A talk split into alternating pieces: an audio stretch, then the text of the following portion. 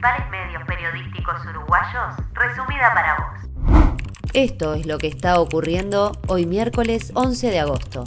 El Ministerio de Salud Pública comenzó la asignación de fechas de tercera dosis y muchos recibieron también para la cuarta. Si existen dudas sobre la pertenencia al grupo de inmunodeprimidos, que son los que recibirán dos dosis de refuerzo, se debe consultar al prestador de salud. La Intendencia de Montevideo incrementará la altura máxima permitida para edificar en avenidas para estimular la construcción. Este era un reclamo histórico de la Asociación de Promotores Privados de la Construcción que calificó el proyecto como una noticia excelente. Después de 16 meses de presentado, el proyecto de teletrabajo ya es ley. Se aprobó con votos de la coalición de gobierno y no contó con el apoyo de la oposición. El objetivo de la ley es legislar y regular la práctica del teletrabajo, garantizando los derechos y deberes de ambas partes.